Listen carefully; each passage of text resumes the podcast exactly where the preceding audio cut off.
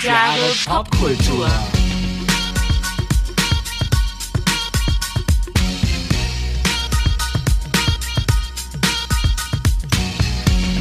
Einen wunderschönen guten Tag und herzlich willkommen bei 1000 Jahre Pop Kultur. mit Natascha. Und Helge. Servus zusammen. Ja, Hallo. Hallo. Der Märzen, im Märzen der Bauer Die Röstlein einspannt. einspannt. Mhm. Irgendwie so, ne? Ja. Mhm. Auch ein Monument, ne? Wir sind Stimmt, im Grunde genommen ja. ein Monument der Volksmusik. Der volkstümlichen Musik, Liedens, genau. genau. Ja, wir sind äh, bei einem sehr, sehr, ich sag mal, ausschweifenden Thema, könnte man sagen. Mhm. Ja. Es ist eigentlich ein Fass ohne Boden, machen wir ja gerne. Fässer ohne Boden, damit eröffnen wir das nächste. Monumente der Popkultur. Also Sachen, die Spuren hinterlassen haben. Bis Ja. heute, die Und zwar massive Spuren. Massiv, genau. Also auch durch die Jahre weg, also je nachdem, wo sie das erste Mal aufgekommen sind, von da aus ausgehend bis heute. Ja. Also wir könnten es, wir hätten als Arbeitstitel Klassiker der Popkultur. Genau. Darunter äh, kann man sich vielleicht dann auch so einiges vorstellen. Genau. Und wenn man einmal anfängt, drüber nachzudenken, dann Hört es nicht mehr äh, auf. hört es nicht mehr auf. Genau. Wir hatten auch gerade schon im Vorfeld überlegt, wie fangen wir überhaupt an, weil das ist ja meistens immer das Schwierigste, ähm, erstmal zu gucken, welchen Teilbereich von den ganzen nimmt man denn als erstes. Wir haben uns jetzt mal gerade so auf das Thema Filme, Schauspieler, also so den cineastischen Bereich erstmal so als Türöffner zu nehmen. Und ich hatte mir mal einfach mal eine Liste gemacht und geguckt, was gibt es denn an ja, Classics in der Filmbranche beziehungsweise Monumentalfilmen sogar, weil das ist ja ein eigenes Genre Ja, sozusagen. Ne? Da dachte ich mir, das ist vielleicht ein ganz guter Opener, mal zu gucken, was gibt's denn oder gab es an Monumentalfilmen.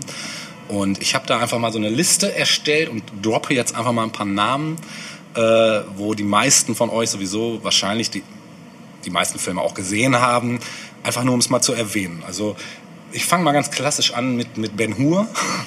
Ja. Ich denke, einer der Monumentalfilme schlechthin. Wusstest du, dass der zweimal verfilmt wurde? Nee, Mhm. ich, ich glaube, Charlton Heston hat der da mitgespielt? Ich glaube, die Version. Das war die zweite, genau. Die erste war sogar von 1925, war so ein Oh. Stummfilm. Ja. Mhm. Wusste ich auch nicht. Und die spätere war dann eben von 59. Mhm. Genauso übrigens bei den letzten Tagen von Pompeji. Oh, ja, stimmt. Ja. Da gab es zwei, ne? Ja. Das stimmt. Genau. Wenn nicht Auch- sogar mehr. Ich glaube, es gibt sogar eine ganz aktuelle oder es kommt eine aktuelle, Ja, irgendwie sowas. sein. Also es gibt, äh, die alte ist von 1913. Also Ja, die wirklich- kenne ich nicht. Nee, ich auch nicht. Dann die, die zweite, die bekannte von 59 auch Ja, wieder. Also 59 war ein Jahr der Remakes anscheinend, Ja. was so solche Monumentalfilme anbetraf. Äh, auch dasselbe gilt auch für die Zehn Gebote.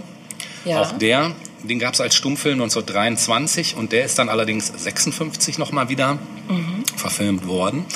Ja, dann natürlich hier Fritz Lang, ähm, Metropolis, Mhm. ganz klar, großartiger Film. Ähm, ich habe mal, ich weiß nicht, ob ich das mal erzählt habe, ich habe mal die große, große Chance gehabt, da lief der hier im IOZ-Kino, das war, ist hier so ein alternatives äh, Jugendzentrum in Bielefeld.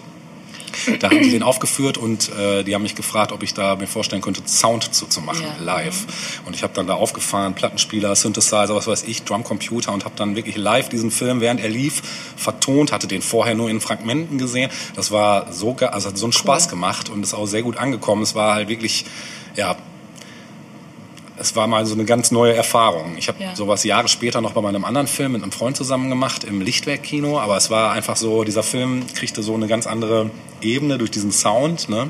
Ich habe das mal als Zuschauerin erlebt, nämlich Hm. mit Nosferatu. Geil. Ähm, da gab es Klavier und, ich glaube, Saxophonbegleitung Ja. oder Bläserbegleitung jedenfalls. Wo hast du das?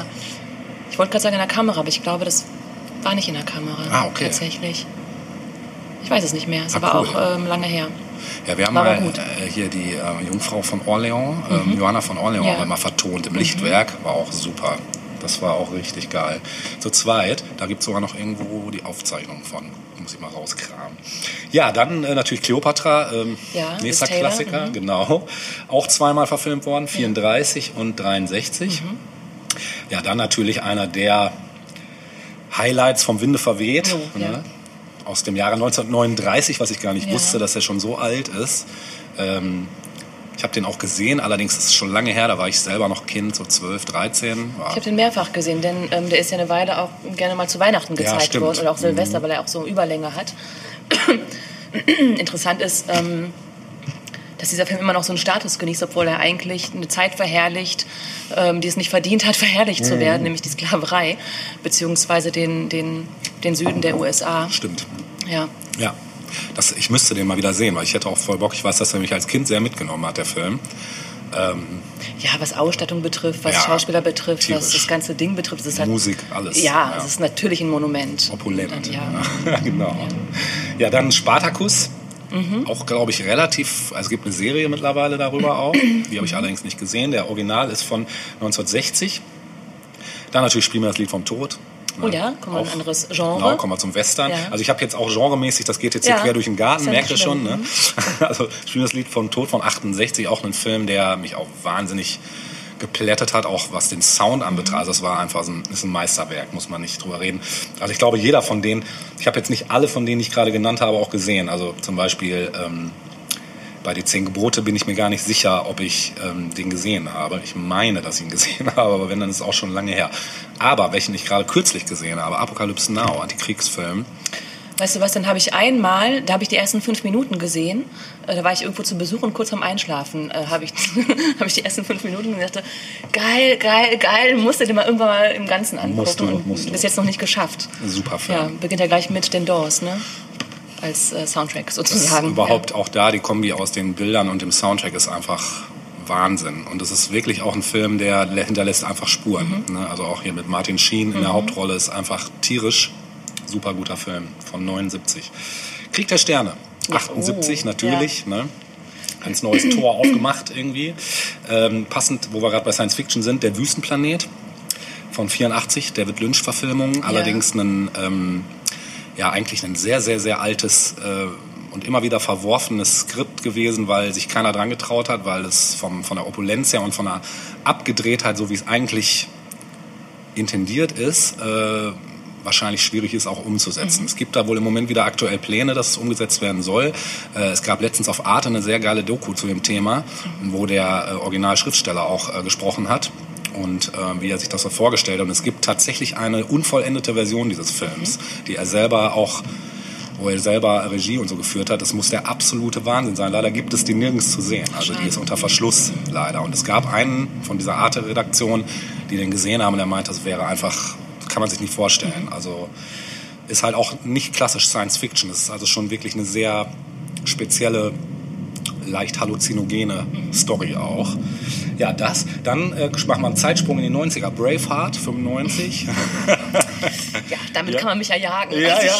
Ich, das ist so mein absoluter Anti-Film, glaube Ehrlich? ich, ohne ihn nie gesehen zu haben. Ah, das ist okay, das Schönste okay. daran. Ja. Okay. Ja. Ja, ich habe ihn gesehen. Ich weiß, dass er mich auch sehr mitgenommen hat. Ähm, Weil es so schlecht war, oder was? nee, gar nicht mal. Also ich fand die Story schon sehr berührend. Ich fand es auch echt gut umgesetzt eigentlich. War schon sehr blutig alles. Ich meine, es war es im Original wahrscheinlich auch. Also Ja. da wurde nichts beschönigt. Ne?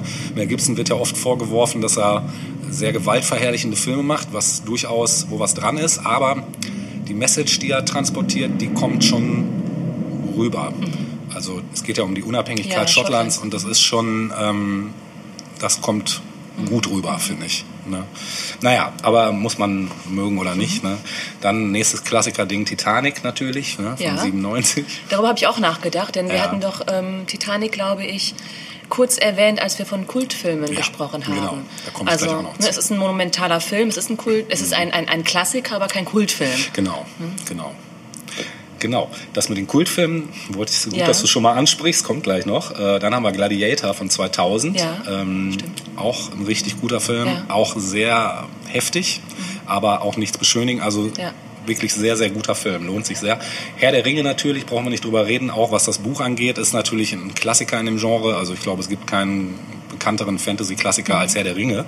Gestern noch mit meiner Tochter den Hobbit, den zweiten Teil, geguckt. Der kommt als nächstes hier, der Hobbit natürlich, der Vorläufer davon eigentlich. Ähm, auch großartig, wenn man was für Fantasy übrig hat, natürlich nur.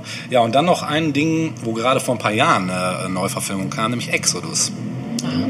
Auch ein Klassiker eigentlich von 1960 Also, von 1960 und im Jahre 2014 dann nochmal, ja, neu verfilmt. Ne? das Ähm, heißt, der letzte Monumentalfilm, so richtig wäre jetzt äh, tatsächlich Gladiator gewesen, oder? Äh, nee, ja also laut, laut vom Datum her war es äh, der letzte Hobbit und der Exodus. Ach, hast, okay, Exodus ist mir jetzt nicht so als ähm, Ich ist mir auch an mir vorbeigezogen, ehrlich Ja. gesagt. Soll aber gut sein. Kassenschlager, vielleicht nicht unbedingt. Das weiß ne? ich gar nicht genau. Ich weiß auch nicht, in Deutschland ist das ja manchmal so eine Sache. Nicht Ja. alles, was in Amerika zündet, zündet unbedingt auch Ja. hier. Ne? Also ähm, ich würde auch sagen, dass sämtliche von oder viele von diesen neuen Produktionen, die natürlich sehr viel Computertechnik auch einsetzen, aber wie vieles davon hat schon so einen monumentalen Status. Ne? Also jetzt auch die letzten Star Wars Geschichten, Mhm. Ja. die ja, wo ja ganz bewusst wieder der Schritt zurück gemacht wurde, eben in Modelle Ja. einzusetzen, Ja, weniger genau. CGI und das macht's natürlich auch oft, ne? weil den Unterschied sieht man ja auch irgendwie. Also bilde ich mir ein zu sehen, wenn, wenn etwas nicht CGI ist, sieht es meistens irgendwie halt auch nicht ganz so künstlich aus. Ne? Also es sieht dann schon irgendwie realistischer aus. Und welche Auswirkungen hat es darauf, ob es jetzt monumental ist oder nicht? Ja, das ist die Frage, wo man da ansetzt. Ob es jetzt die Kosten sind, ob es der Aufwand ist, ob es die Statistenmenge ist. Also ich sag mal, das ist ja... Also ich frage mich gerade eher, in den letzten Jahren hat es ja viel, viele Verfilmungen von irgendwelchen Comic-Geschichten gegeben. Ja, ne? total, ja. Und es war ja doch sehr geballt. Also die letzten Ja. fünf, sechs Jahre waren ja sehr... Genau, Beispiel. genau, es war ja Mhm. irgendwie sehr geprägt davon. Ähm, aber wenn man irgendwie zehn solcher Filme rausholt innerhalb kürzester Zeit, dann ist es schwierig, dass sich daraus dann ein monumentaler irgendwie Das stimmt. Also von, herauskristallisiert. Von den Marvel-Sachen würde ich jetzt mal sagen, kommt so Avengers als erstes an Mhm. diesen Status ran, weil da einfach das Aufgebot A an Stars, auch überhaupt was da abgeht, also dass überhaupt das technisch möglich ist, das heute so zu machen. Deshalb hat man Mhm. Was das. war denn mit diesem, den habe ich nicht gesehen, ähm, mit diesen blauen Leuten? äh, Avatar. Ja, genau, das war doch auch ein Mega-Hit. Das war auch ein Mega-Hit, ja. Oder war, es das ein nur so speziell? Ich weiß es nicht, ich habe ihn nicht gesehen, aber oder war das so speziell, weil es, weil die Computertechnik so. Ähm, Ich glaube, da kam eins zum anderen. war? Das kam auch so die Zeit, wo 3D aufkam, Mhm. so gerade. Ne? Das war einer der ersten Filme, die auch so wirklich, wo man 3D zum ersten Mal so erleben konnte. Mhm. Und äh, das äh, war bei Avatar, glaube ich, so, hat den so ein bisschen in diesen Status ge gerückt. Der war schon auch, der hatte auch was. Mhm. Also ich fand den auch nicht schlecht, den Film. Ich habe ihn im Kino damals gesehen. Mm, Ist natürlich wieder so ein grobes Fantasy, Ja. Science-Fiction-Thema. Ähm, ohne Drachen allerdings. Mhm. Aber ja, auf jeden Fall äh, klar. Also Avatar würde ich sagen, ist ein Grenzgänger. Ähm, von Verkaufszahlen her müsste ich jetzt lügen. Weiß ich gar nicht. Der war mehr. doch mega erfolgreich. Der war super erfolgreich, ja. Auch weltweit, glaube Ja. ich. Mhm. Ja, ja. Aber so jetzt sonst so bei den aktuellen Sachen, tja. Schwierig, glaube ich. Weil, ähm, ich sag mal, die Monumentalfilme von damals, wenn man jetzt mal so als Beispiel ähm, Ben Hur. Ben Hur nimmt, alleine, ich meine, was haben wir da für ein, wie viel Darsteller, Statisten, wie viele ja, Statisten, ja. also was ist da Ja. an Menschen los? Ja. Ne? Und ich sag mal, wenn du dann den Zeitsprung gehst in Richtung Braveheart, wo wahrscheinlich eine ähnliche Menge an Mhm. Statisten auch, weil das auch wahnsinn, das war auch eine wahnsinnige aufwendige Produktion, ähm, oder auch beim Herr der Ringe und beim Hobbit, also die, diese, das geht schon in dieselbe Kerbe, Mhm. ne, würde ich sagen. Und äh, vom Erfolg her glaube ich auch. Also ich glaube, dass so Herr der Ringe und Hobbit, brauchen wir nicht drüber reden, das waren super erfolgreiche Ja. Dinger einfach. Und ich glaube, da ist zum Beispiel auch wieder, klar, Peter Jackson hat das Ganze gemacht. Ich wüsste auch niemand anders, mir fällt niemand anders ein, dem ich zutrauen würde, so einen Stoff so zu verfilmen, Mhm. dass es auch noch gut rüberkommt. Fällt mir niemand ein. Ich glaube, das spielt dann auch nochmal die Rolle, wer wagt sich dann an sowas dran. Mhm. Mit Sicherheit, Ne? Ähm, aber du hast eben noch ein interessantes Ding angesprochen, nämlich die Kultfilme. Ja. Und bei Kultfilmen ist es ja schon wieder eine ganz andere Sache. Das heißt, da ist gar nicht unbedingt dieses, ja einmal nicht das Monumentale im Mhm. Sinne von, da müssen jetzt unbedingt viele Leute mitspielen oder es muss jetzt unbedingt ein Kassenschlager sein, sondern sowas kann sich ja auch später erst entwickeln. Oder es entwickelt je- sich ja. bei den meisten Ja. Kultfilmen erst später. Ja. Ne? Ähm, unter Kultfilme habe ich jetzt zum Beispiel mal sortiert hier die Feuerzangenbowle Ja. definitiv ein Kultfilm, kann man sagen, mit Heinz Rühmann von 44. Äh, also auch zu einer Zeit entstanden, wo, puh. Ne, Genau, das hatten wir ja ähm, schon in unserer Folge zum Thema Humor kurz Genau, angerissen. richtig. Ne? Ich wollte es auch nur mal kurz schon Ja. mal noch mal hinstellen. Ähm, ein Film, den ich gleich noch, wo ich genauer noch unter die Lupe nehmen wollte, den ich gerade mal überspringe, Taxi Driver, Robert De Niro, Mhm, ja. definitiv ein Kultfilm. Großartiger Film, aber auch ein sehr beklemmender Mhm. Film mit einem großartigen Robert De Niro, den ich eh Der auch heute noch davon Liebe- zehrt, ja, glaube ich. Also sein. einfach ein, ja. ein wahnsinnig cooler Typ, irgendwie, glaube ich. Zurück in die Zukunft, klar. auch ein Kultfilm, Ja. definitiv. Auch, Ich würde sogar behaupten, alle drei Teile, auch wenn ich den dritten eher nicht so toll fand, aber der War der erste dritte und der das mit den Cowboys ja. oder so? Ja, ja, ja. Die ersten beiden waren schon Grandios, Knaller, auf jeden Fall. Ähm, Eraserhead sind wir wieder bei David Lynch, auch ein absoluter Kultfilm. Ich weiß nicht, ob du ihn gesehen Nein. hast. Sehr, sehr heftig. Ähm, also bei Lynch ja grundsätzlich muss man immer auf alles gefasst sein, in schwarz-weiß. Das Mhm. Ganze sehr, ja, wie so ein Film noir, aber eben in so eine surreale Ebene überschwenkend, die ganze Zeit eigentlich. Und das, das Heftige ist, ich bin ja nun ein riesiger David Lynch-Fan, wenn du diese alten Werke siehst und du siehst die neuen Werke im Vergleich, du, du siehst immer den roten Faden. Ne? Also dieser rote Faden, der sich von seinen frühen Werken bis in die heutige Zeit zieht, ist so ganz extrem. Ne? Ja, dann haben wir die nackte Kanone, hatten wir ja auch schon, auch definitiv ein Kultfilm wieder aus dem Bereich der Komödie. Kommen wir zum Horror, äh, Tanz der Teufel sehr umstrittener Film damals gewesen, auch auf dem Index jahrelang gewesen. Horrorfilm von Sam Raimi von 1981, einer der ersten. kenn ich nicht, ne? Ja, der ist auch heftig. Also, Also auch vom Namen äh, kenne ich ihn nicht. ach, Nee. okay, interessant. Aber ist halt auch hartes, Mhm. harter Stoff. Also der ist auch überhaupt nicht lustig. Also der, der Das ist jetzt kein Tanz der, der Vampire. Nein, gar nicht. ne? Also ich sag mal so, wenn man es jetzt heute sieht, es gab eine Neuverfilmung vor ein paar Jahren, die hat nochmal einen draufgesetzt, was das Heftige anbetraf. Da findet man den ersten dann damals also eher lächerlich. Aber es wurde dann ja immer mehr zur Komödie. Also je mehr Teile davon kamen, umso lustiger wurde das Ganze. Das heißt, der dritte Teil war eigentlich eine Horrorkomödie. Das hatte nichts mehr mit dem ersten eigentlich zu tun, so richtig. Ne? Es tauchten zwar noch so zwei, drei Elemente auf, aber das war es auch schon. Eigentlich ging es um den Hauptdarsteller Ash und der war halt, das war der der Darsteller und den hat man sofort damit in Assoziation. Aber ähm, wie gesagt, wenn man nicht so was für Horrorfilme grundsätzlich übrig hat, ist es definitiv auch der falsche Film. ja, und ich wollte jetzt auf einen Kultfilm mal gerade kommen, äh, den ich persönlich, auch für mich persönlich als Kultfilm definitiv bewerten würde, nämlich Brust oder Keule Ja. mit Louis de Funès, den ich nämlich in der Humorepisode einfach mal so übergangen habe. Ja, das ist jetzt Und- auch ein Ehrenshoutout sozusagen Ja, total. an Louis. Ja. Denn äh, den mochten wir beide, glaube Ja. ich. Oder ich, ich glaube, es gibt kaum ein Kind damals, das den nicht irgendwie Auf toll jeden fand. Fall. Und Väter, glaube ich, fanden den auch. Ja. Insbesondere Väter. Auf jeden konnten Fall. dem was abgewöhnen. Ja, schieß Fall. mal los.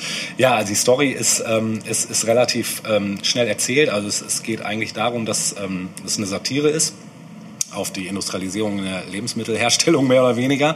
Ähm, und ähm, geht um die Feinschmeckerküche in Frankreich.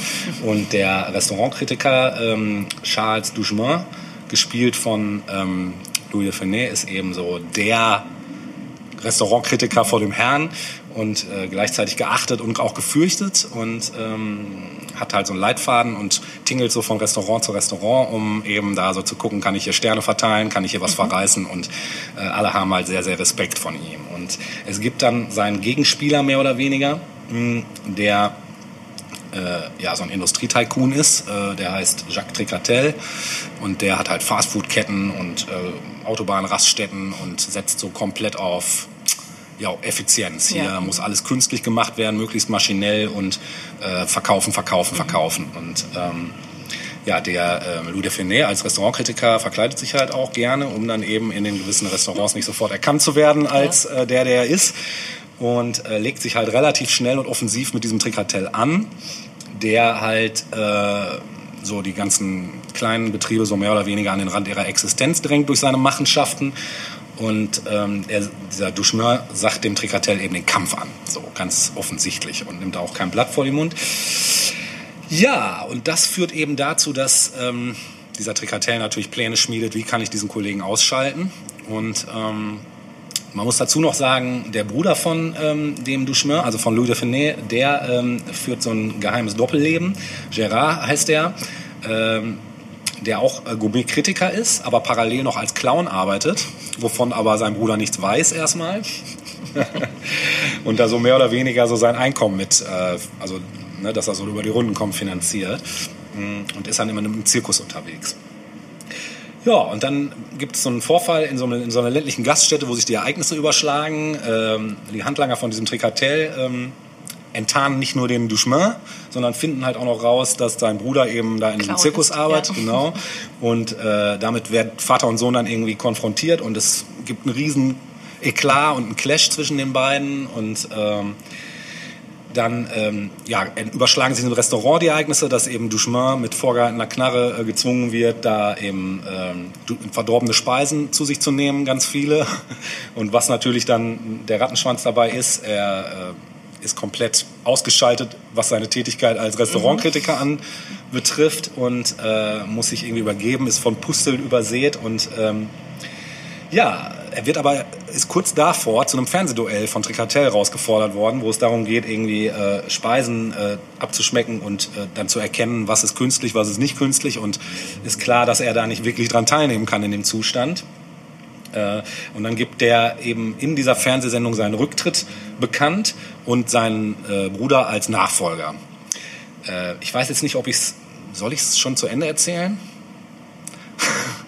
So, ich meine, für die Leute, die es nicht gesehen haben, vielleicht ein bisschen, für bisschen doof. Entscheide du. Ja, also ich sag mal so, es gibt ein Happy End. Vielleicht könnte man das vorweg sagen. Aber es gibt da auch noch so eine geile Szene, wo die dann in diesem in dieser Fabrik sind, wo eben diese Nahrungsmittel zubereitet werden. Und das, das war immer das Highlight für mich als Kind, wenn es da, da durchging und dann wurde gesehen, wie aus Plastik irgendwie der Salat und was weiß ich was gemacht wurde. Und es war einfach nur geil und da sehr viel Slapstick dann auch ab dem Moment. Und ähm, das fand ich bei Lou de Finet-Filmen immer so geil. Diese Mischung aus, es war ja schon irgendwie eine tiefergehende Message immer eigentlich drin aber es war teilweise so gut in den Humor eingekleidet, dass du es ähm, ja, als Kind so gar als nicht kind so wahrgenommen nicht. hast. Nein, ne? nein. Also erst später habe ich das ja. erst gerafft, so, dass so diese ganze Kritik, die da drin steckt an dieser ja, Industrie. Industrie, mhm. genau. Ne? Das, das war schon, schon sehr geil. Ne? Ich meine, Louis Define generell als Figur ja. so, ne? ist einfach, Großartig. wenn er ausflippt, das ja. konnte keiner so gut wie er. Nein, und er hat auch echt so die Leinwand so eingenommen. Einfach, Total, ne? ja. So, Was war denn noch so bekannt? Was war denn das mit den Außerirdischen? Mit äh, den die, mit den die außerirdischen Kohlköpfen.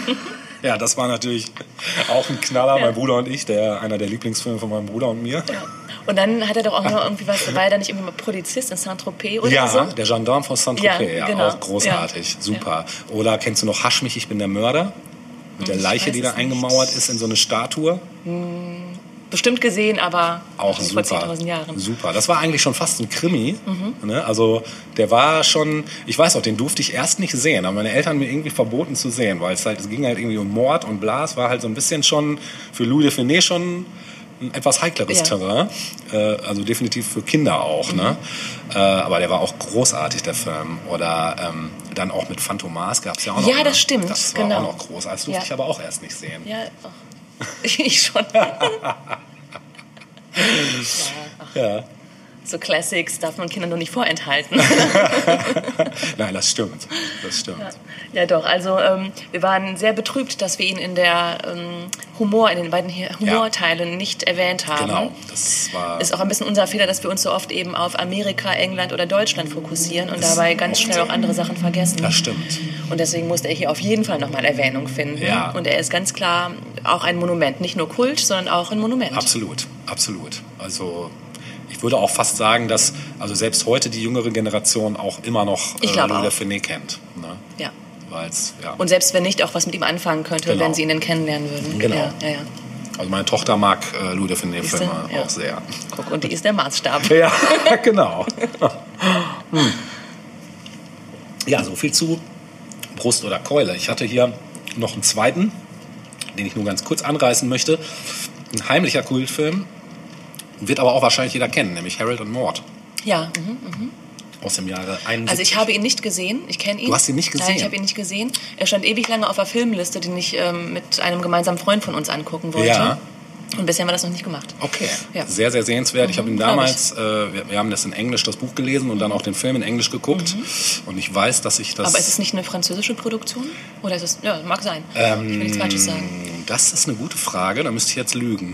da müsste ich, mal nachschauen. Nee, ich, ich, weiß, weiß es auch nicht. Mhm. Ich weiß es auch nicht. Also nur ganz kurz zusammengefasst... Ähm, es geht um den 20-jährigen Harold, der äh, mit seiner wohlhabenden Mutter in einer kalifornischen Villa äh, lebt und eine sehr distanzierte Beziehung zu seiner Mutter hat, die eigentlich so ähm, ja, sehr oberflächlich ist und mehr so auf gesellschaftliche Etikette äh, fixiert ist als auf ihr Kind, mhm. was zur Folge hat, dass ähm, ja, eben das eine sehr unterkühlte Verbindung zwischen den beiden ist und ähm, es ist dann so, dass äh, irgendwann im Chemieunterricht in der Schule oder so gibt es irgendwie eine, eine Explosion und dann überbringen zwei Polizisten fälschlicherweise der Mutter die Nachricht, dass ihr Sohn dabei schwer verletzt wurde. Und das kriegt Harold mit und die Reaktion der Mutter ist totale Fassungslosigkeit, sie bricht irgendwie zusammen.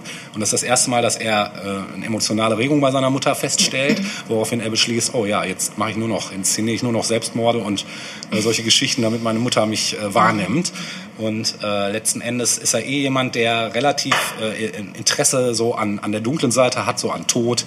Er hält sich gerne auf Friedhöfen auf und auch auf Beerdigungen und fährt auch einen Leichenwagen und so Geschichten halt. Ist also eher so, ne, so eher so ein Grufti. ja. der ersten Stunde. Genau. Und äh, bei äh, den Bestattungen, ähm, da begegnet, begegnet er dann irgendwann zum ersten Mal dieser exzentrischen Mord, die irgendwie 79 Jahre alt ist. Und die freunden sich relativ schnell an und dann entsteht halt so eine Beziehung zwischen den beiden ähm, was schon ein bisschen crazy auch ist, so allein des Altersunterschieds wegen. Und ähm, es ist halt auch, glaube ich, damals ist der Film auch, was das betraf, relativ so, der ist von der Kritik erstmal nicht so gut weggekommen. Ja. Ne? Äh, da gab es hier zum Beispiel in 71 mal, äh, hat eine Zeitschrift äh, Variety hat gesagt, äh, es ist eine geschmacklose, schräge Komödie, die den gleichen Witz aufweise wie ein in Flammen stehendes Weißenhaus. Oh und erst, erst Jahre später hat der Film eigentlich so, ja, ähm, ja ist, ist er zu dem Kultstatus ja. gekommen gekommen, den er heute hat. Ne? Also es ist wirklich sehr, sehr sehenswert. Mhm. Und da komme ich jetzt auch zum ersten musikalischen Bogen, den ich spannen wollte. Ähm, und zwar hat den Soundtrack nämlich komplett ein gewisser Herr namens Cat Stevens gemacht. Ah. Und der Herr Stevens, äh, den mochte ich als Kind auch sehr. Ja. Mhm. Äh, der lief bei uns auch rauf und runter. Und äh, davon würde ich jetzt gerne gleich ein Stück spielen. Dafür müsstest du aber ein losziehen. Mach ich. Ja, Natascha hat die Eins gezogen. Und die Eins ist tatsächlich auch aus dem Soundtrack von Harold and Maude. Und zwar ist es eins der letzten Stücke aus dem Soundtrack. Ich glaube mhm. sogar, ist, ich weiß nicht, ob es sogar vielleicht das Abspannlied ist. Da müsste ich jetzt lügen. Auf jeden Fall heißt das Stück Trouble von Cat Stevens. Viel Vergnügen damit.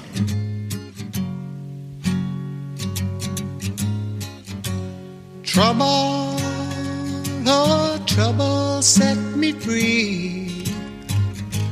I have seen your face, and it's too much, too much for me. Trouble, oh, trouble, can't you see?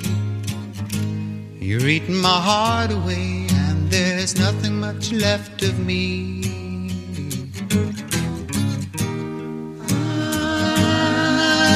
I drunk your wine, you have made your so won't you be fair? So won't you be fair? I don't want no more of you. So won't you be kind to me? Just let me go where I have to go there. Trouble, oh, trouble I have seen your face, and it's too much for me today. Trouble, trouble, can't you see? You have made me a wreck. Now, won't you leave me in my misery?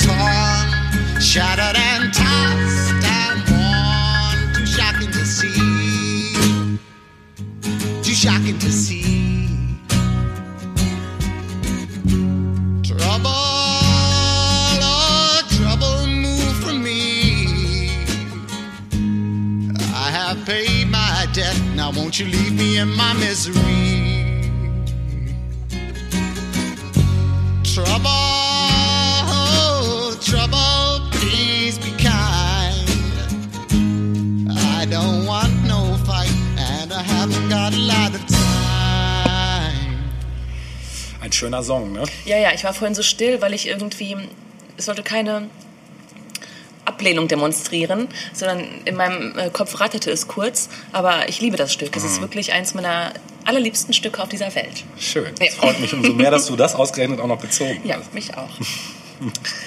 ähm, gut. Mm, Wir haben gerade so ein bisschen überlegt, wie wir jetzt hier weitermachen könnten. Mhm. Und ähm, wenn es euch nicht stört, würden wir gleich nochmal das Thema Film nachlegen. Ich höre keine Widerworte, deswegen Mhm. Nein, würde ich nein. mal Ich ähm, gerne wieder grundsätzlich nicht. sehr gut.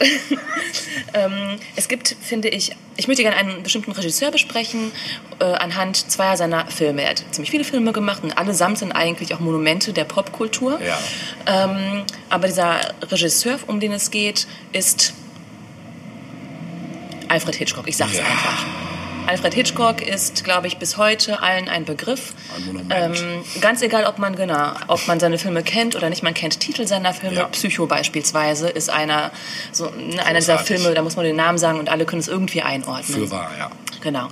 Und ähm, wie gesagt, es gibt eine, mehr als eine Handvoll seiner Filme, die wirklich in Top 50 ständig auftauchen, wenn es um bestimmte Filmgenre geht. Denn ähm, Hitchcock selbst, wie wir wissen, war ja ein Meister im Bereich des Thriller oder des Suspense-Films. Suspense, ja. Mhm. Genau, und Suspense ist auch schon ein passendes Stichwort, worauf ich vielleicht noch zu sprechen kommen möchte. Super. Ähm, wenn mal kurz zu Hitchcock selbst. Ähm, ähnlich wie, wie andere Figuren, die es zu Monumenten geschafft haben, finde ich, ähm, ist er auch eine Figur, die man auch sofort erkennt. Also er hat es ja auch teilweise selbst noch so stilisiert, also dass er beispielsweise häufig von der Seite aus äh, porträtiert wurde. Er hat ja einen doch recht ausladenden Bauch und ähm, ich glaube auch eine Glatze oder eine Halbglatze und man sehr- erkannte ihn Das sofort. Profil war sehr Genau. äh, klar, genau. Genau, er hatte dann ja irgendwann auch eine, eine Serie, Alfred Hitchcock Presents, Ja. falls du dich erinnerst. Das Sicher. Mhm. lief ja auch ähm, noch im Fernsehen später. Und ich meine auch, dass da die Silhouette sozusagen das Erkennungsmerkmal dieser Genau. Serie Es war war. fast wie so ein, wie so ein, wie so ein CI, ne? so ein Corporate Identity. Im Grunde Mhm. genommen schon, ja. Ähm, das zum Beispiel war, war so ein, so ein, ähm, so ein wiederkehrendes Moment. Ne? Ähm, dann eben seine Vorliebe für blonde Schauspielerinnen zog sich auch durch sehr, sehr viele seiner Filme. Wo du das sagst. Ja. Und, ähm, und eben auch zum Beispiel, dass er in, ich glaube, den meisten Filmen äh, einen Cameo-Auftritt hatte irgendwo. Als Passant Ja. oder als ein Verkäufer Ja. oder was auch immer. Ähm, genau, das zu Hitchcock kurz so. Mhm. Und ähm, es gibt, wie gesagt, eine, eine eine riesige Latte an Filmen, die auch immer wieder in irgendwelchen Toplisten auftauchen. So ein Film wie Vertigo beispielsweise ähm, war lange Zeit immer so um hat um die Krone des besten Films aller Zeiten gekämpft mit äh, Citizen Kane. Citizen Kane Oh, okay. war immer auf Platz 1 eigentlich von Ja. Orson Welles. Ja. Und Vertigo immer auf Platz 2. Jetzt in der Vorbereitung habe ich jetzt gelesen, dass tatsächlich Vertigo in einer der letzten großen Umfragen zu diesem Thema ähm, es doch auf Platz 1 geschafft hat. Oh, okay. Weil sich ja teilweise auch Ansichten ändern und Leute inzwischen auch vielleicht mal auf andere Sachen blicken, was einen Film betrifft, als sie es noch vor 50 Jahren taten oder so. So, ich möchte aber zwei Filme besprechen, ähm, die es auch mal wieder in so Top-Listen schaffen ähm, und die mir besonders am Herzen liegen. Das eine ist äh, Die Vögel Super, und der zweite wäre Das Fenster zum Hof. super. Ähm, sollen wir zuerst über die Vögel sprechen? Sehr gerne. Ja? Da kann ich auch was zu sagen. Ja. Gerne. Ja, was ist denn deine Assoziation? Ähm, ich nehme an, du hast den vor vielen Jahren zum ersten Mal Richtig, gesehen. genau. Und das war, glaube ich, auch mein erster Hitchcock-Film, den ich überhaupt gesehen habe. Ja, ich glaube, mir ging es ähnlich. Ja, ich habe ihn bei meinem Onkel und meiner Tante in Köln gesehen Mhm. und äh, der Film hat mich fertig gemacht. Also der war, der war super, der Ja. war wirklich, also es ist einfach ein Film, der auch bleibenden Eindruck hinterlässt. Das ist so diese ganze Atmosphäre, wie diese, wie die Stimmung kippt dann irgendwann in diesem Ja. Örtchen da am, am, an der See. Ne? Soll ich mal erklären, worum es geht? Sehr gerne. Also, ähm, die Vögel. Ähm, das Ganze beginnt, ähm, in, genau wie du schon sagst, in einem kleinen Örtchen, ich Ja. glaube unweit von San Francisco. Ja. Ähm, da ist die Hauptdarstellerin, gespielt von Tippi Hedren. Ah ja, genau, den hatte ich nicht auf Die, dem Schirm. Den Namen. ist sie nicht sogar die Mutter von ähm, Melanie Griffith? Das ist möglich. Fragst du mich was. Ich stelle es mal so in den Raum. Könnt gerne kommentieren auch. Ne? Ja, genau. Ja, das stimmt. Falsch, ihr Deppen. genau. Und, ähm, und wer spielt noch mit? Es ist, es ist Rod Taylor und Jessica Tandy. Ja, Erinnerst genau. du dich an Jessica Tandy? Warte mal, das war die. Ähm, Driving Miss Daisy. Ich glaube, da hat sie Genau. auch mitgespielt, Stimmt. oder? Äh, Stimmt. ähm, Miss Daisy und ihr Chauffeur oder so hieß er, glaube ich, Genau. im Deutschen. Genau. So, die spielt äh, auch mit. Also es gibt eben diese zwei Hauptfiguren. Das ist einmal die Frau, Tippi Hedren, und der Mann, Rod Taylor. Ja. Die beiden lernen sich irgendwie kennen in einem, ich glaube, die lernen sich kennen in einem Vogelgeschäft oder so. Jedenfalls ähm, ist ja schon gleich irgendwie eine Verbindung zu spüren und ähm, sie kauft in diesem Geschäft zwei, zwei Vögelchen und beschließt, ihm in seinen Heimatort hinterherzufahren. So. Und ähm, schon auf dem Weg dahin, ich glaube, dass sie auf einem Boot unterwegs ist, wird sie von einer Möwe Ja, zufällig angegriffen. Komisch, aber kann passieren. Kann passieren, ja. Und diese komischen Dinge, die da so passieren, häufen sich. Also immer wieder sind es Vögel, die aus unerklärlichen Gründen anfangen zu attackieren Ja. und keiner weiß genau warum. sehr seltsam verhalten. Sehr seltsames Verhalten dieser Vögel. So, und ähm, das Ganze spitzt sich im Laufe des Filmes zu. Also man merkt irgendwie, irgendwas ist da, irgendwas ist da komisch, das ist nicht ganz koscher. Und zum Schluss ist eben, sind eben diese Vögel halt als die Bedrohung eben wahrzunehmen. Ähm, parallel dazu entwickelt sich diese Story der beiden Hauptprotagonisten nochmal so, dass ähm, es da noch eben diese Mutter gibt, also Jessica Tandy, Ja. und eine frühere Flamme von Rod Taylor, ähm, die die neue so ein bisschen Stimmt. Beäugen so, also so ganz komisch, äh, ne, die finden die ein bisschen komisch und insbesondere diese Mutter findet es nicht so toll, dass da jetzt eine neue Frau ins Leben ihres Sohnes tritt und ähm, vielleicht kommen wir dazu später auch noch kurz zu sprechen, wenn es darum geht, was denn der Sinn hinter diesen Vogelattacken sein soll. Gibt es einen Sinn und was haben sich so Kritiker und Zuschauer im Nachhinein dabei gedacht, was Ja. dann so der Auslöser gewesen sein könnte. Jedenfalls ähm, das Ganze endet dann eben mit einem riesen, mit einer riesigen Vogelattacke und das Ende will ich nicht komplett vorwegnehmen, aber das ist so der Film äh, und die grobe Handlung. So, äh, erstmal recht schlicht, könnte man meinen, Ja. wenn da nicht Hitchcock hinter der Ja. Kamera säße Ja. und die Regieanweisungen gegeben hätte. Ähm, der Film besticht durch verschiedene Sachen. Ähm, es gibt eine unglaublich grandiose Szene in diesem Film, vielleicht sogar die beste Filmszene aller Zeiten. Jetzt bin ich gespannt. Erinnerst du dich daran? Es ähm, kommt an, an einem Tag dazu, dass Tippi Hedren, also die Hauptdarstellerin, diese frühere Flamme von Rod Taylor besucht. Die ist nämlich Lehrerin an einer Schule. Genau, das weiß ich. Ja. So. Und ähm, sie kommt zuerst oder sie, sie kommt zuerst zu der Klasse und sieht, dass diese frühere Flamme gerade eine, ähm, eine Kindergruppe unterrichtet, die Mhm. singen gerade ein Lied. So. Und sie will nicht stören und beschließt eben vor der Schule draußen zu warten, setzt Mhm. sich auf eine Parkbank. Und hinter ihr befindet sich so ein ähm, Gerüst, so ein, so ein Spielgerüst, wo Kinder drauf klettern können. Ja. So, als sie sich da hinsetzt, sind da, glaube ich, ein, zwei Vögel und ruhen sich aus, wie Vögel das so zwischendurch mal Ja. machen. Ja? Und sie sitzt dann, kramt eine Zigarette raus und man sieht halt, sie wartet, ist so ein bisschen angespannt, weil es, naja, insgesamt eine angespannte Situation ist durch diese ganzen Vogelattacken und so weiter. Ähm, was sie nicht sieht, ist, dass hinter ihr immer mehr Vögel auf diesem Gerüst Platz nehmen. Genau, rotten sich So. zusammen. Und man ist schon so ein bisschen, oh, äh, Tippi, pass auf, da hinten, hinter dir passiert was. Und sie selbst sieht es natürlich nicht. Ähm, es sind immer ganz tolle Schnitte in dieser Szene zu sehen. Irgendwann schaut sie Richtung Himmel und sieht einen einzigen Vogel über sich hinwegfliegen, folgt diesem Vogel, dreht sich um und sieht plötzlich, und auch wir als Zuschauer sehen plötzlich, dass das ganze Gerüst voller schwarzer Krähen Ja. ist. Und das ist so ein Schockmoment, äh, dass man es gar nicht beschreiben Eine kann. Gänsehaut, wenn du drüber sprichst. Ja. so, nun ähm, kommt Hitchcock ins Spiel. In dieser ganzen Szene äh, gibt es keine Hintergrundmusik, außer Stimmt. diesen Chor, diesen Kinderchor, der immer Ja. wieder das gleiche Lied über und ne, Ja. ständig wiederholt. Stimmt.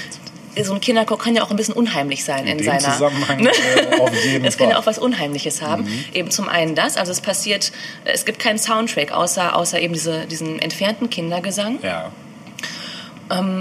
Und die Szene geht weiter. Es ist jetzt nicht so, dass plötzlich die Vögel ähm, aufbrechen und sie Mhm. attackieren. Nein, sie selbst äh, ist natürlich erschrocken Mhm. und versucht sich nun ganz vorsichtig wegzubewegen von diesen Vögeln und Genau. verschwindet in der Schule. So, danach kommt es dann irgendwann zu dieser äh, nächsten Attacke durch die, durch die Vögel. Aber das ist so eine unglaublich tolle Szene, Super dass, Szene, ja. ähm, ja. dass man es kaum beschreiben kann. Ja, das stimmt. Ja. Ähm, wird auf jeden Fall auch in der Linkliste Platz finden. Ja.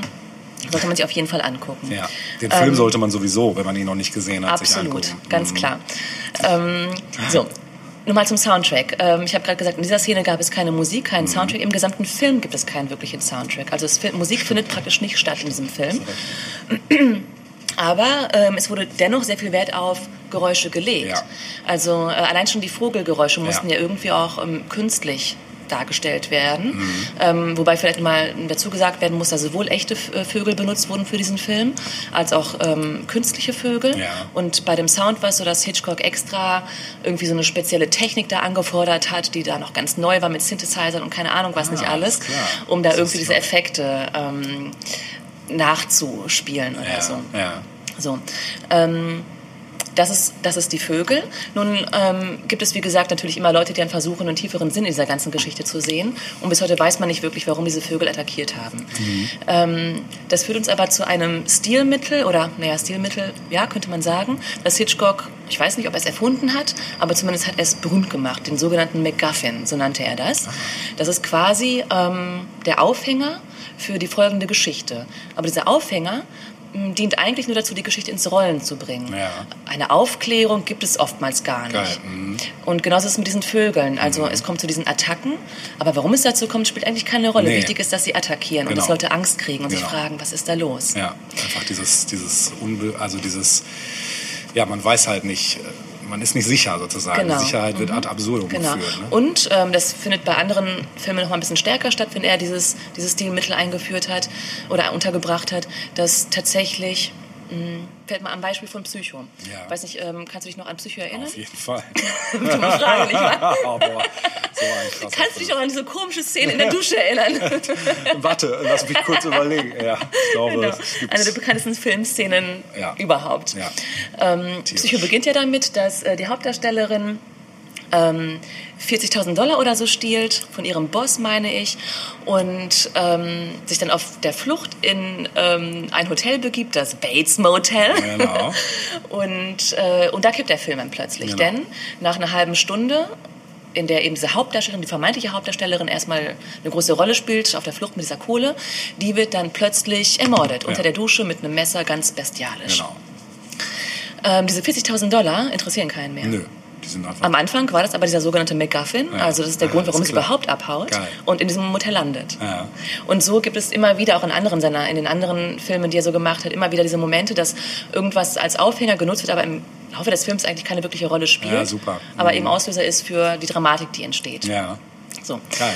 Das Äh, und, nicht, und die Vögel, das war eben so ein ähnlicher Moment. Also die Attacken Mhm. spielen eigentlich gar keine. Also ne, wichtig ist, dass man attackiert wird. So. Ähm, dennoch, wie gesagt, haben sich Leute natürlich auch Gedanken dazu gemacht äh, und sich alles genau angeguckt. Und es gibt schon, es gibt schon Parallelen zwischen den Attacken der Vögel und ähm, zwischen dem, wie die Menschen untereinander agieren.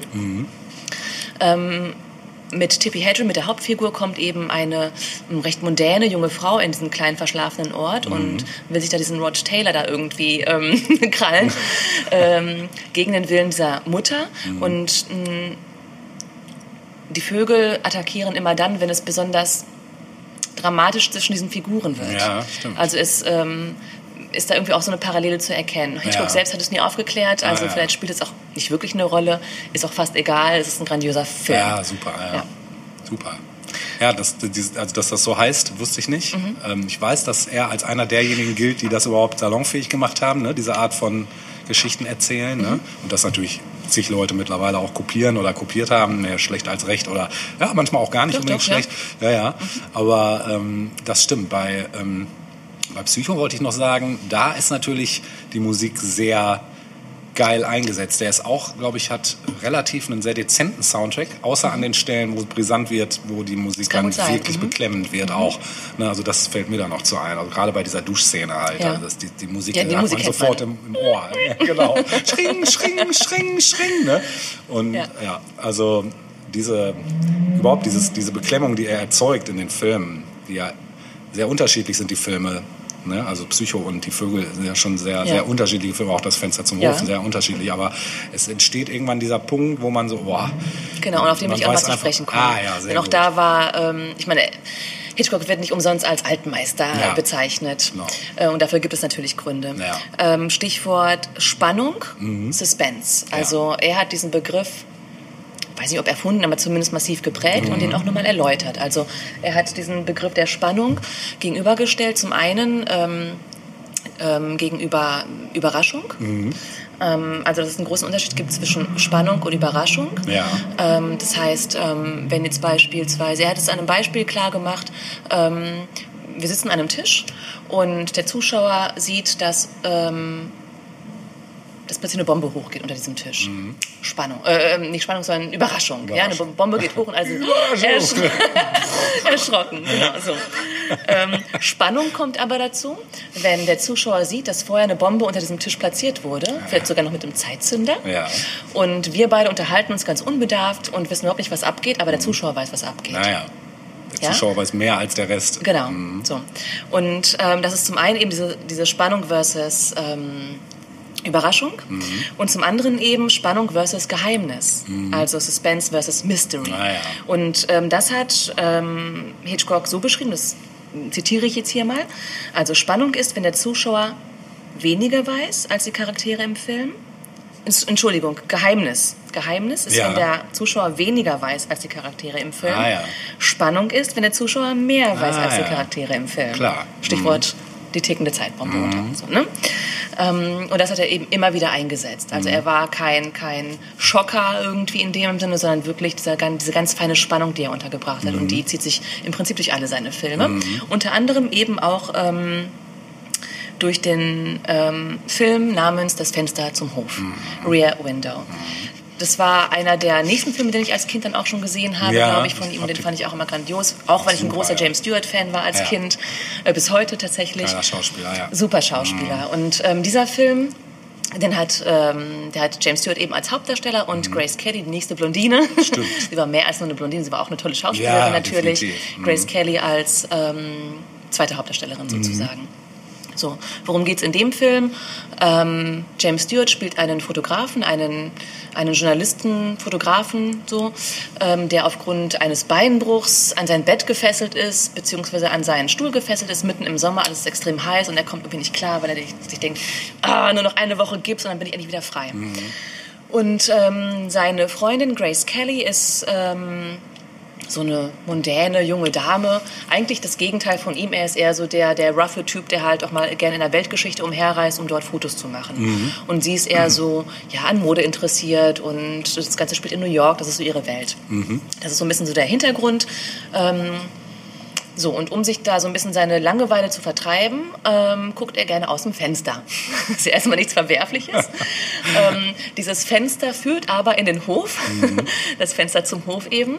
Und ähm, da hat Hitchcock ein ganz, ein ganz tolles Set einfach aufgebaut. Das ist tatsächlich ein künstliches Set, das da aufgebaut wurde, das den Hinterhof von New York irgendwie darstellen sollte.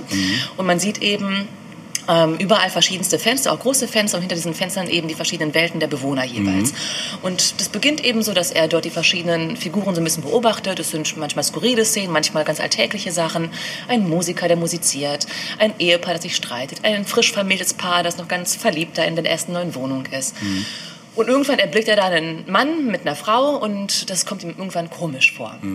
Und äh, seine normale ähm, seine normale Kamera reicht ihm noch nicht, dann holt er das, äh, das Mega-Objektiv raus ja. und beobachtet dann ein bisschen intensiver. Man könnte auch sagen, er spannt. Man könnte sagen, er spannt, äh, gibst du das richtige Stichwort, denn der Film wurde auch als äh, ja, voyeuristischer Film auch irgendwie dargestellt, wo eben dieses Thema des Voyeurismus eben besonders so zum Tragen kommt.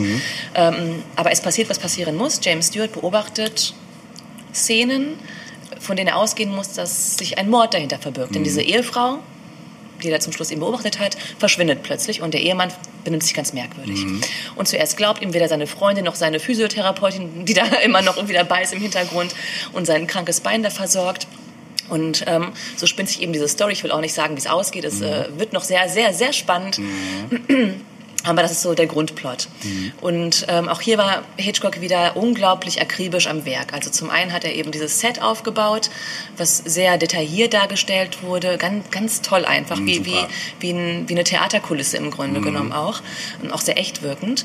Und ähm, weil es aber eben so ein großer Komplex war, der er aufgebaut hat, hat er mit äh, so In-Ear Pieces gearbeitet, wie, mit so Stöpseln, mit so Ohrstöpseln, ähm, über die er seine Kommandos an die Schauspieler und an die Crew Ah, geben okay. konnte. Also seine Bass, Das gab's da schon. offensichtlich, ja. ja. Auch Hautfarben irgendwie so, ja. Aber noch nicht wireless. Muss ja, also ich meine, irgendwie, keine Ahnung. So, so äh, eingearbeitet, ja. Mhm. Vermutlich, ja. Ja. ja. Durch den Schnitt ist es dann wahrscheinlich nicht gesehen worden. Ich weiß es Hm, nicht. Jedenfalls das, hatte ja. er seine, seine Base in, dem, in der Wohnung sozusagen von James Stewart. Ja. Und alle anderen, die sich in den anderen Teilen der Kulisse aufgehalten haben, hatten eben auch so ein, so ein Ohrstück sozusagen Ja. und bekamen so eben dann auch aus der Ferne seine Geil. Regieanweisungen mit. Auch in diesem Film gab es keinen Soundtrack. Guck mal, das wusste ich auch Ja. nicht mehr. Ähm, er hat aber natürlich, wie wir es auch schon von Die Vögel kennen, mit Sounds gearbeitet. Ja. Und zwar mit ähm, re realen bzw. nachgestellten Sounds, Geräuschen der Bewohner in diesem Hof. Ja. Ähm, die, die, die sind äh, teilweise lauter zu hören, teilweise leiser, je nachdem, wie es auch gerade zur Stimmung im Film passte. Das einzige Musikstück, das zu hören ist, ist einer dieser Musiker, der dort eben auch wohnt. Ich glaube, er spielt irgendwie, weiß nicht, Klavier oder was oder Ja. Klarinette oder so. Ah, okay. Aber es spielt äh, keine Rolle für die wirkliche Handlung. Ja. Also das kommt irgendwann vor, aber es ähm, begleitet jetzt nicht die, die jeweilige Szene oder so. Mhm. Und ähm, ich finde das sehr interessant, weil er damit doch sehr gegen die üblichen Konventionen des Filmemachens damals verstoßen hat. Ja, selbst heute. Also Total, welcher Film ja. kommt ohne Soundtrack aus? Ja, das ist schon Kaum. selten, ja. Und gerade wenn wir an Musik denken, im, im Bereich Thriller oder Suspense, Ja. ich meine, äh, Halloween wäre wahrscheinlich ein Nachmittagsfilm ohne, ohne den Soundtrack. ja. Wobei da in dem Film auch entscheidende Stellen auch komplett ohne Musik auskommen. Ist das so? Ich traue mich nicht, den Film nochmal zu sehen. Mhm. Ja, ich habe ihn nie ganz gesehen, weil ich, mich, weil ich da zu schissig für bin. Ja, der Anfang ist schon. Ja, das hat mir gereicht. Die ersten drei Minuten und es war Sätze. ja, ist schon hart. Also gerade der erste. Nee, aber das, das äh, ist interessant, weil das hatte ich überhaupt nicht mehr am Schirm, dass da auch kein Soundtrack war bei dem Film. Hat man Ähm, auch nicht so auf dem Schirm, weil man nee. ist dann auch so gefangen, man merkt es nicht wirklich. Genau, aber ich finde es interessant bei ihm, dass er tatsächlich immer nur Musik insofern drin hat, dass halt irgendwo äh, gerade im Film vielleicht jemand Musik macht Mhm, oder singt. Dass das die einzige Musik dann ist, das ist schon sehr konsequent auch. Der Mann, der zu viel wusste, Ja, auch super. Doris Day, Ja, spielt sie da mit? ich glaube schon. Mhm. Ähm, Que sera sera Ja. singt sie ja und Ja. auch das ist dann ja zu einem Welthit, Welthit geworden durch sie. Ja, Ähm, ja, ist auch im Prinzip ein Lied, das sie im Film singt. Ja. Aber es ist jetzt nichts, was wirklich ähm, als Soundtrack die Szene unterlegt, jetzt im klassischen Sinne. ja. Mhm. Interessant. Ja. Ja. Ähm, wollte ich noch was dazu sagen? Ich frage mich das gerade. Mm, nee, guckt euch den Film an, guckt euch auch die Vögel an. Ja, auf jeden Fall. Also muss. Ja. Ne? Überhaupt bei Alfred Hitchcock. Ich hatte noch einen großen Zugang durch die drei Fragezeichen, weil das ja auch Ja, das von stimmt. ihm äh, präsentiert Ja. wurde. Ähm, auch großartig. Auch definitiv ein Monument, gerade was so die, ja, die Kinderunterhaltung äh, anbetrifft. Ne, Gibt es bis heute auch immer Mhm, Ja. noch aktuelle Folgen. Auch immer noch mit den original ähm, deutschen Sprechern. Ähm, das ist schon auch eine Leistung. Absolut, ne, so eine absolut, Serie so lange. Also ich Ja. meine, keine Ahnung, ob die aktuellen Geschichten auch noch aus der Feder von ihm jetzt so im Nachhinein stammen, wahrscheinlich nicht. Aber äh, so die ganzen ersten, ich sag mal so 100 Folgen waren ja nun Ja. definitiv auf seinem Mist Ja. gewachsen und Ja. schon. Ja, er war ähm, unglaublich produktiv auch tatsächlich. tierisch. Ne? Mhm. Mhm. Wie gesagt, auch nicht ganz unumstritten. Nee, also nee. insbesondere, ähm, wenn es um die Zusammenarbeit mit Tippi Hedren ging, da hat sie dann erst später ein bisschen dazu was erzählt und auch ähm, ihre damaligen ähm, Filmpartner Ja. äh, haben dann auch das Ganze bestätigt, was sie so erzählt hat. Äh, irgendwann kam er komisch klar auf sie. Also Okay. ähm, ja, sie hatte dann irgendwie so eine Art Knebelvertrag mit ihm, Ja. was so seine Filme betrifft, konnte danach auch nicht wirklich andere Filme drehen. Okay. Während der Dreharbeiten zu Die Vögel hat er dann ähm, sie wirklich malträtiert, muss man sagen. Also er hat ihr nicht erzählt, dass dann echte Vögel auf sie zuströmen, weil so die Szene unter dem, ähm, unterm Dach gegen. Ende des Films, ja, wo sie dann attackiert wird von den. Vögeln.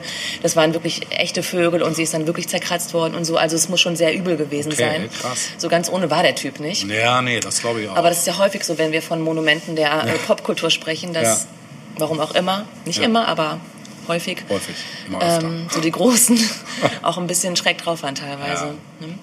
Ähm, ich habe aber dazu eine, eine, Musik, eine Musiksache, die ich gerne spielen ah, möchte. doch Musik.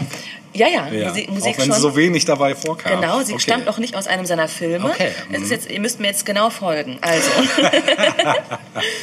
ähm, Vögel im Original Birds, The Birds. Oh, The Birds. Dann gab es ja da mal eine Band, die Ja, hieß The Birds. ja. Die hatten einen Sänger und Songschreiber, der hieß Gene Clark. Ja. Teenage Fanclub wiederum haben einen Song über und für James Clark geschrieben, Oh, äh, Gene, okay. James Gene Clark geschrieben. Ja. Das ist auf ihrem 93er Album, das heißt auch Gene Clark und das hören wir uns jetzt an. Ah, geil, Ist das lustig. nicht ein schöner Übergang? Sehr schöner Übergang. Ich musste auch gerade, ne? also ich kann noch folgen. Gut. Viel Spaß damit.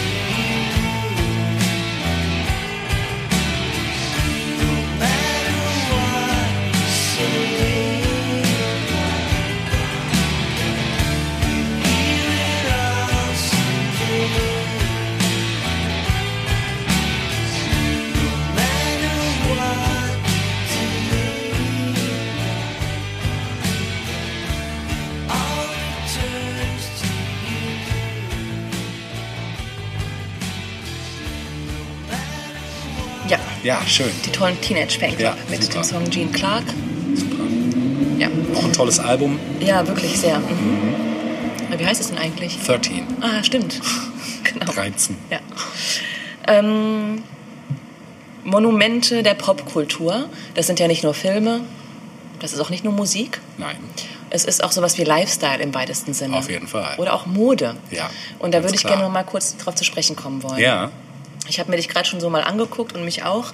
ähm, ich habe hier nämlich drei, drei ähm, Modestücke rausgepickt, die für mich ganz klar Monumente der Popkultur Ja. sind, geworden sind. Eins hast du auch an. Ja, du auch. Ich auch. Ach, ach nee, ach so, das, was ich anhabe, das wollte ich nicht besprechen, Ah, okay. aber wir beide tragen etwas, was ich auf jeden Fall dazu zählen würde. Okay, ja, dann weiß ich auch, Was was, du meinst. Die Jeans. Die Jeans, die Jeans, Blue die Jeans. Jeans.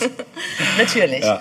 Die Jeans zum einen, der Minirock Ja. und die Chucks. Ja, aber ja, auf jeden Fall. Ja, klar. Ja? Ja. Hast du alles in deinem Kleiderschrank? Auf jeden Fall, ja, habe ich. Auch der Minirock. Den Minirock Ja, auch, ja. okay. Zieh ich mal heimlich an. Musst du nicht mehr heutzutage. Dann komme ich nächstes Mal mit dem Gibt dir die Minirock. Freiheit, ja, absolut, gerne. Wirst du viel Freude haben. Jetzt, wo das Wetter besser wird. ähm, der Minirock. Ja. Ähm, Mary Quant gilt als die Erfinderin des Minirocks. Okay. Eigentlich, obwohl es hin und wieder ähm, auch andere Namen gibt, die da genannt werden. Aber ähm, im Großen und Ganzen wird sie schon als die, die Fördererin, Förderin, Fördererin Fördererin. Ähm. Fördererin. äh, dieses Kleidungsstücks auch bis heute gesehen, auch in kultureller Hinsicht. Ähm, auch in den 20ern gab es schon Bestrebungen, den Saum ein bisschen zu kürzen, Den Gürtel etwas breiter Ja, zu genau. machen. aber eben nicht in dem Maße, wie es dann in den 60er Jahren der Fall war. Ja. Dazu führten so ein paar Geschichten. Es gab eben, es gab eben Dinge, die den Weg geebnet hatten, dass der Minirock, der Minirock überhaupt äh, in der Form so populär werden konnte. Zum einen eben, dass Jugendkultur plötzlich ein Ding war. Ja. Also in den 20ern gab es in der Form noch keine wirkliche Jugendkultur. Ähm, das kam tatsächlich erst nach dem Zweiten Weltkrieg, als dann eben auch junge Menschen nicht so früh arbeiten mussten, ähm, noch zur Schule gehen konnten und sich ähm, somit einfach eine eigene Kultur auch entwickeln konnte. Und zum anderen, insbesondere wenn wir von Frauen sprechen, die ja in der Regel Miniröcke tragen, ähm, führte auch die Einführung der Pille dazu, dass man insgesamt freier leben konnte. Ja, klar. Und auch der Minirock war ein Symbol eben für diese neu gewonnene Freiheit. Ja. Und Mary Quant hatte ähm, in London eine Boutique Mhm. und äh, dort hat sie diesen Minirock also quasi ihre Version des Minirocks ähm, vertrieben. Mhm. Und relativ schnell hat sich daraus eben ein Kult auf Londons Straßen auch entwickelt und das schwappte eben auch dann so langsam auf andere Länder über. Okay, das wusste ich gar nicht. Mhm, Mary Quant selbst hat mal gesagt, dass sie ähm, das gar nicht unbedingt so ähm, aus, auf, sich auf die eigene Fahne schreiben möchte, sondern dass das Ganze eigentlich etwas war, was sie, worauf junge Frauen nur gewartet hatten Ja. und ähm, dass sie einfach nur die Initialzünderin war eigentlich zu einer Zeit, wo wo Frauen bereit dann Mhm. auch dafür waren. Nicht alle anderen waren bereit dafür, also es gab auch viel Gegenwind, ne? klar, Klar. immer wenn es irgendwie um mehr Haut plötzlich Ja, geht. natürlich. Also es wurde als ähm, Zumutung und unverschämt, Ja, sowohl genau. von Männern als auch von Frauen irgendwie wahrgenommen. Ja. Aber die jungen Leute haben sich davon nicht beirren lassen Mhm. und der Minirock war eigentlich dann auch nicht mehr zu stoppen. Er war zwar nicht immer konstant in Mode, also Ende der 60er gab es dann ja dann eher so die wallenden Hippie-Röcke beispielsweise, Ja, genau. aber auch noch kurze Kleider. Also ich, äh, wenn ich beispielsweise Fotos meiner Mutter sehe, Ende der 60er Jahre, das, also knapper ging es nicht. Ihre Mini-Kleidchen, da ähm, war es mit Bücken schon schwer. Durfte man nur noch in die Knie gehen. Wirklich, ja. Ähm, aber dann auch später beispielsweise, wenn du so an, an Leute wie Debbie Harry oder so denkst, Mhm. ähm, die dann Ende der 70er dann in, im kurzen Lederrock dann plötzlich auf der, Stimmt, ja. auf der, Bild, auf der, auf dem Bildschirm, auf der, auf der Bildfläche erschienen. oder auch eine Nena. Ja, auf Anfang der Fall, 80er ja. auch, der kurze ähm, schwarze Minirock Ja. oder rot oder wie war er? Ich weiß es gar nicht mehr. sogar, ne? ne? Ja, erst rot, genau. dann schwarz oder umgekehrt. Egal, auf jeden. Fall kurz. Ja, genau, auf jeden Fall kurz. Überhaupt in den 80ern war er dann wieder ganz groß da und hat sich eigentlich, also jeden Sommer sieht man ihn draußen, mal, mal kürzer, mal länger, aber immer mini. Ja, genau. Ja, der hat sich eigentlich irgendwie konstant halten können. Genau.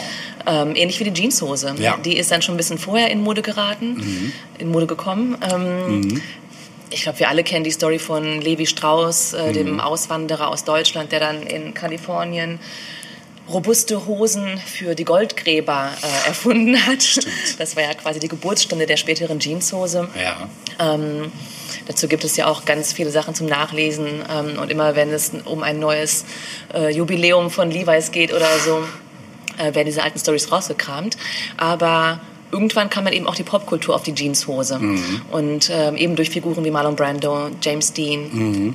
Ähm, aber auch Marilyn Monroe hat dann irgendwann äh, Jeans getragen. Ah, Auch zu okay. einer Zeit, wo das noch überhaupt nicht üblich war, dass Gut, das Frauen auch Jeanshosen tragen. Ja. Mhm.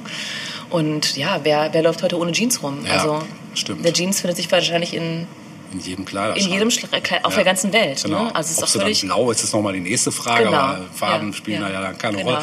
Ich wollte da gerade noch einhaken, wo du sagtest mit dem Mini-Rock. Dann gibt es ja auch die Kombination aus beidem, nämlich die Hot Pants.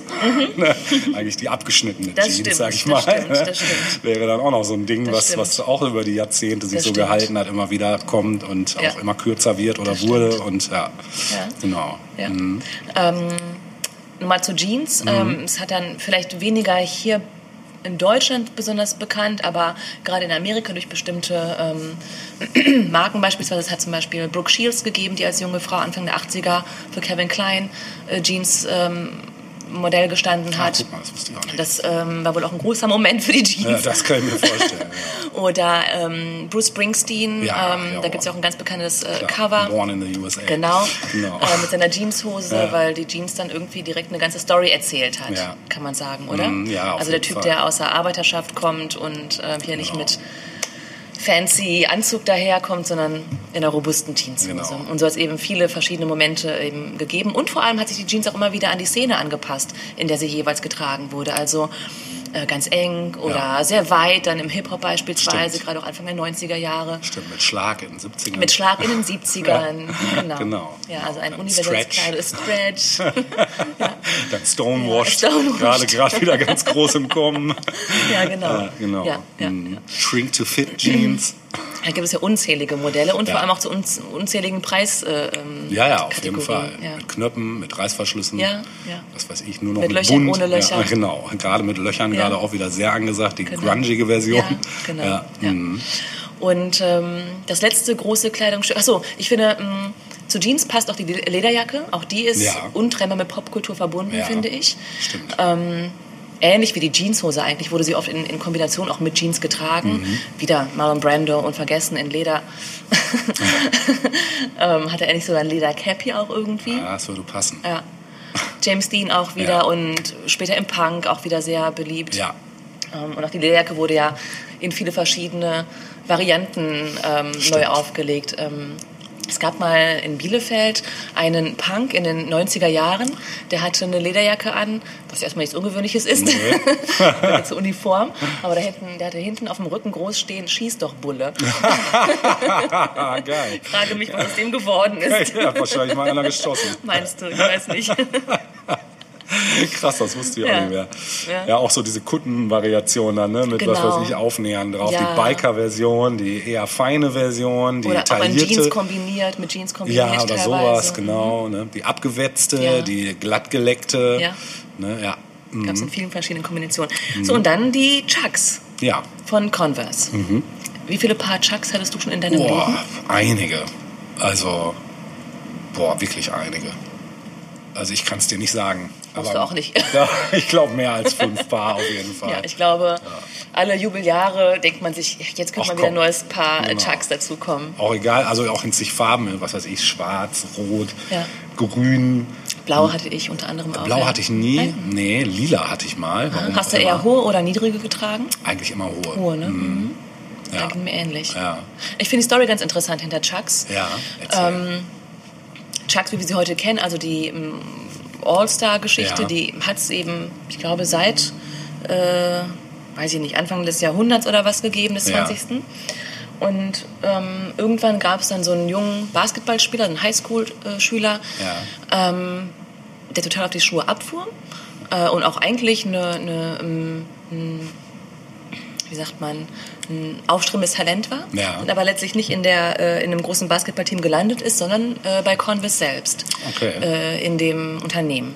Und dort hat er diesen Schuh genommen und hat den überall promotet, wo es nur ging. Ah, okay. Und ähm, ihm zu Ehren ist dann relativ schnell dann quasi, äh, es gibt ja glaube ich auch den Schriftzug auf diesem runden Emblem, meine ich, das Ja. ist sein, seine Unterschrift. Ah, ja. Und das Ganze wurde dann eben relativ schnell zu seinem Schuh. Ah, ja.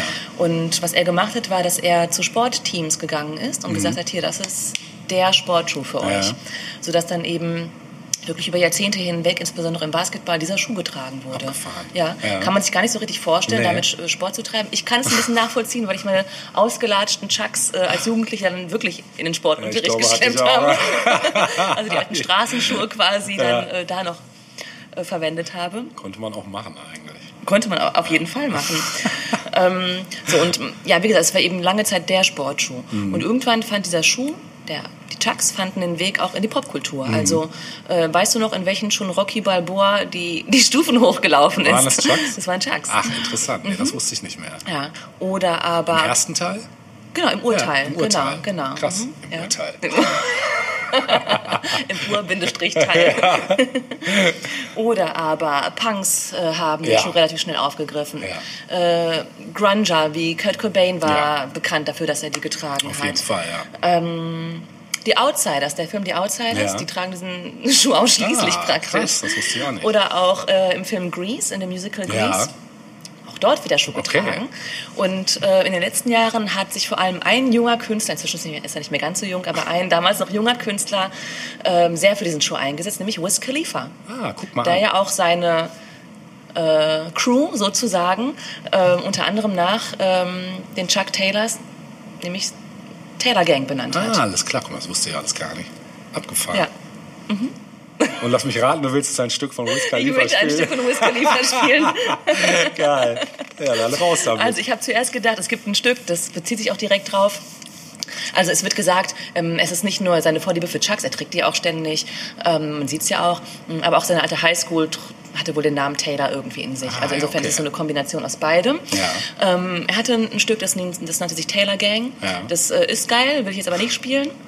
Ähm, Ich möchte gerne eins meiner Lieblingsstücke von ihm von 2010 spielen. Ja. Ist von einem Mixtape äh, und das Stück nennt sich Still Blazing. Yeah. Okay. We're, we are blazing now. Yes. Usually I make a weed song. So here go a weed song. Usually I make a weed song. So here go a weed song.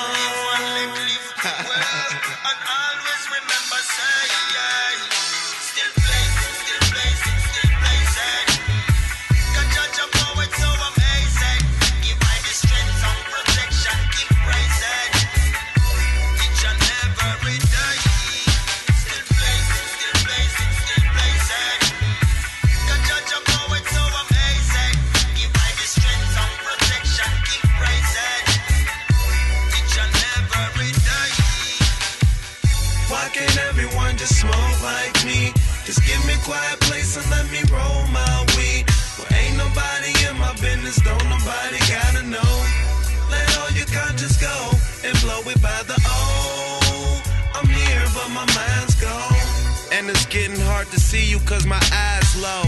Marijuana minutes, nigga time slow. On the cush clock, it's always time to smoke. Say I look high, I say I'm high, bro. Still blazing, I'm with me, just facing. I remember days when I could only smoke on occasions. I couldn't wait to go and cop from and them. Rolling blunts of 50, stuck in my mom's basement. Had drove for sale, but niggas was smoking haze then.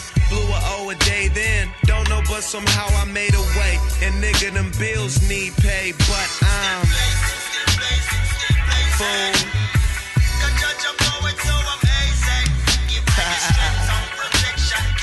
Believe that. Big ounces of kush, nigga. Yeah. And they go wherever we go.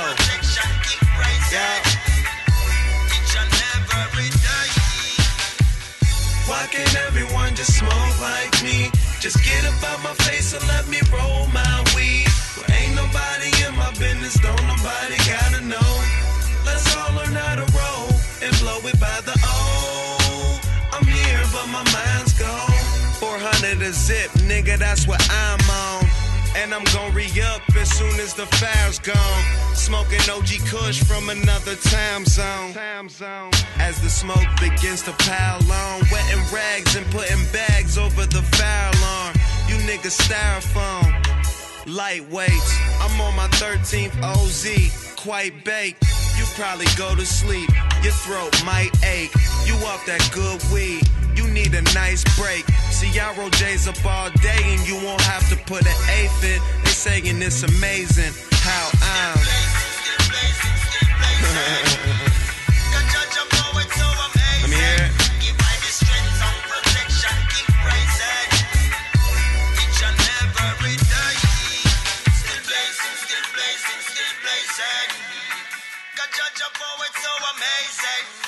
Still Nummer. Blazing Ja. von Wiz Khalifa. Ich wollte auch gerade einen einschalen. Was sagst du? Ich wollte auch gerade einen einschalen. So. Angetrieben durch das Video. Weil ich dachte Ja. mir, ach, Also das ist ja quasi Wiz Khalifas Grundthema, ja, könnte man genau, sagen. Könnte man sagen, genau. Wie man im Video auch eindrucksvoll sah. Genau. Mhm. Ja, ich glaube, äh, wir kommen schon zum Ende dieses ersten Teils zum Thema Monumente der Popkultur. Genau. Das könnte man so sagen. Und wir haben noch einiges in petto. Mhm. Ja. Insofern lohnt es sich natürlich, wie immer sowieso, nächste Woche wieder einzuschalten, Einzuschalten, genau. wenn es wieder heißt Tausend Jahre. Popkultur. Auf Wiedersehen. Tschüss.